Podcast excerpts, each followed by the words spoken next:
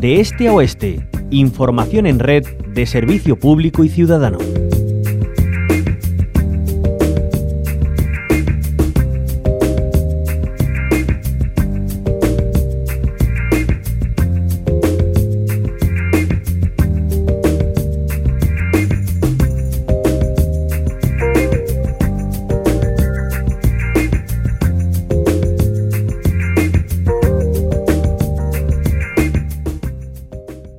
Sobran las palabras cuando nos queremos referir al contexto socioeconómico actual, donde los grandes desafíos por cambiar de paradigma en muchos ámbitos nos hacen dar grandes pasos. Ahora, con la crisis energética que estamos viviendo, gana terreno un claro ejemplo sobre cómo hacer frente al cambio climático, democratizar el acceso a la energía y favorecer la soberanía energética local.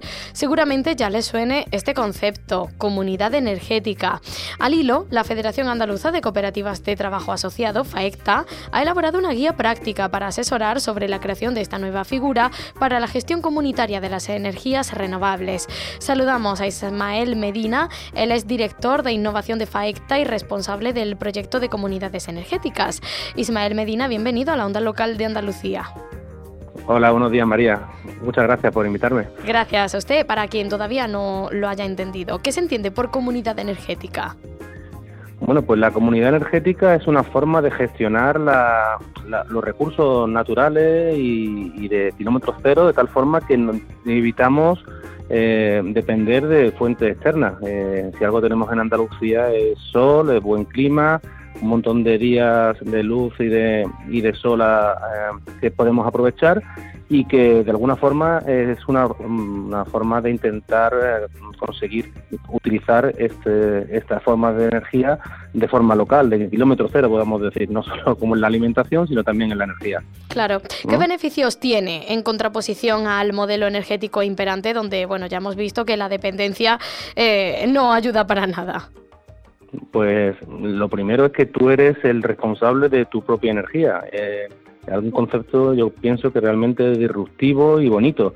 Eh, podemos nosotros generar la energía que vamos a usar eh, en mi barrio usando cosas que todos tenemos, como puede ser un tejado o una pequeña eh, em, un pequeño movimiento de agua que pueda pasar por un río cercano, utilización de biomasa, en fin, es una forma de, consumir energía como yo he dicho, de, kilómetro cero y cercano a, los ciudadanos. ¿eh? ¿Y existe mayor interés por estas comunidades energéticas, sobre todo teniendo en cuenta el contexto de crisis energética que tenemos actualmente? Totalmente, totalmente. Nos hemos dado cuenta de que la energía realmente se iba pagando mes a mes y casi lo hacíamos sin, sin darnos cuenta de, de, lo que se iba gastando hasta que nos, de repente nos ha hecho daño en el bolsillo, ¿no? Entonces, eh, pues eh, se han, eh, ha sido un movimiento, digámoslo así, espontáneo, sabiendo que es una cosa que estaba ahí durante muchos años y que no terminaba de arrancar, pero seguramente por la fuerza y por el tema de la guerra con Ucrania, pues seguramente ha hecho que él eh, haya encendido la chispa y hayamos provocado que los ciudadanos se agrupen y puedan intentar buscar esta forma nueva de energía. Así que pienso que esto ha sido, sin ninguna duda, el detonante que, que, ha hecho que haya una, una, un interés mucho mayor que lo que había hasta estos años atrás. un interés eh, que ha ido creciendo y que, por tanto, suponemos ha alimentado esa idea de crear una guía práctica ¿no? para asesorar sobre la creación de, esta nueva figura, las comunidades energéticas. Eh, bueno, por hablar eh, globalmente, porque seguramente no nos podamos detener en todos sus puntos, pero eh, ¿cuáles son sus claves? Bueno, pues realmente al final vemos que hay una demanda de, muchos ciudadanos, muchas agrupaciones en pequeños municipios de, Andalucía en este caso, y, llamaban a FAECTA, la Federación de Cooperativas, porque al final una comunidad energética pues necesita tener una forma jurídica, muchas se agrupaban en asociación, pero realmente la forma ideal, podemos decir, de esta forma de, de, producir energía puede ser una cooperativa y eso es lo que fomentamos desde FAECTA. Pero por otro lado, mm, un ciudadano de a pie no tiene por qué saber cómo, cómo funciona este, eh, esta fórmula y nosotros lo que queremos, hemos querido hacer es una, hacer una guía mm, nada farragosa, de hecho queremos que sea algo realmente eh, fácil de entender y hemos visto cuáles son los problemas que se pueden suelen tener eh, a la hora de empezar a, formar esta, esta comunidad energética y le hemos dado los pasos y los facts que se dicen, ¿no? las preguntas que todo el mundo suele tener y cómo poder contar, pues por ejemplo, con el ayuntamiento, que debe ser siempre en un pequeño municipio eh, uno de los socios que es muy interesante que participen porque pueden poner a disposición de esta comunidad energética los tejados más interesantes, pueden ser de un polideportivo, pueden ser de, de algún edificio emblemático de, ese, de esa eh, ciudad y, y después compro, claro, dice, oye, ¿un ayuntamiento puede participar en una cooperativa? Pues sí, intentamos explicar cómo se puede hacer, cómo pueden participar los ciudadanos y cómo entrar en esa cooperativa, de, repito, de una forma bastante sencilla. Y por otro lado, la parte económica, que es importante, hay ahora una cantidad de ayudas interesantes que vienen de mm, tanto del Ministerio eh, a nivel estatal como ayudas de la Junta de Andalucía a través de su Agencia Andaluza de la Energía, que podemos también aprovecharlos y que estamos en una coyuntura estupenda para poder hacer frente a este, a este tipo de, proyectos. Así que ese ha sido un poco toda la historia, la intrahistoria que ha habido para poder sacar esta guía, que pienso que ha sido bastante interesante. ¿Y esta guía está accesible, por ejemplo, en la página web? En la página web de FAECTA, efectivamente, sí, faecta.coop, C-O-O-P, y ahí podéis ver, hay un banner, creo, hay un enlace para descargar esta guía y repito, no pretendo pretende que sea accesible a todo el mundo y que cuando se lea pues se entienda, no podemos entrar en muchas partes jurídicas, una parte más más farragosa, pero en este caso lo hemos querido hacer para que cualquier eh, ciudadano que tenga esta idea en la mente pueda, pueda por lo menos dar los primeros pasos y después, por supuesto, tenemos la Federación de Cooperativas, FAECTA, para poder daros, dar la, la, cualquier tipo de apoyo que se necesite en un momento dado. ¿Y qué presencia tiene actualmente las comunidades energéticas aquí en Andalucía? Porque, bueno, es bien conocida, por ejemplo, la que se está produciendo en Torreblanca, en el barrio de, de Sevilla. Monachil, un municipio de Granada, también despunta en, en estas alternativas.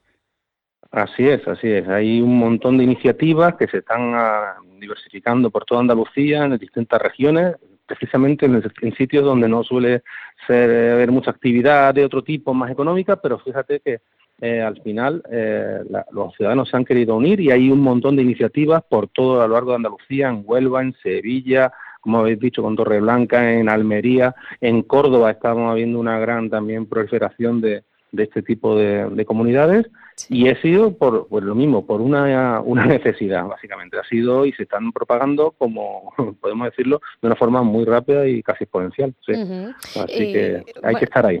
Claro, bueno, Ismael Medina también decía que eh, esas comunidades energéticas tuvieran de base una cooperativa, que sean esa fórmula, ¿no? Eh, que ya sabemos es una alternativa desde la economía social. Eh, ¿Por qué es tan importante?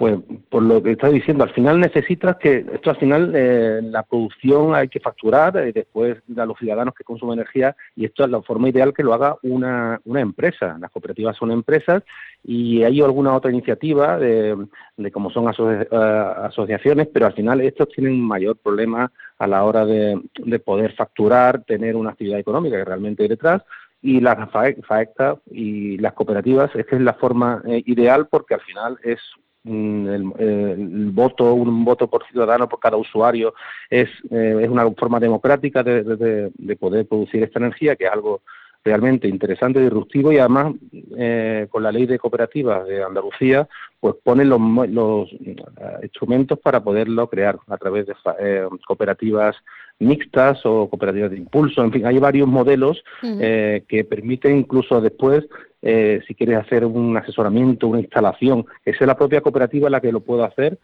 y seguramente sin ánimo de lucro, por lo cual los beneficios se redundan en la misma empresa, con lo cual sabes que lo que estás haciendo realmente estás eh, pagando por lo, por lo que estás consumiendo y que tú eres el dueño, ¿no? Y, y después poniendo también los medios de tal forma que si, oye, cambias de municipio y te vas, pues la cooperativa a través de tu, tú has dado un capital social, podemos decir, que se te devuelve y podemos y puede seguir funcionando sin que haya tener un perjuicio, con lo cual pienso de una forma realmente interesante y por eso estamos teniendo, creo, tanto, tanto éxito, porque es es la forma ideal.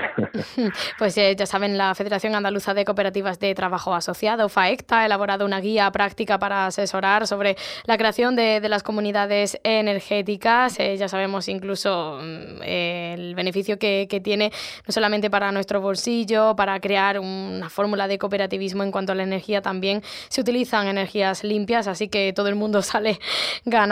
E, esa guía la podemos encontrar en la página web faecta.coop. Así que ya saben. Ismael Medina, director de innovación de FAECTA y responsable del proyecto de comunidades energéticas, muchísimas gracias por habernos acompañado. Muchas gracias por invitarme, María. Un saludo.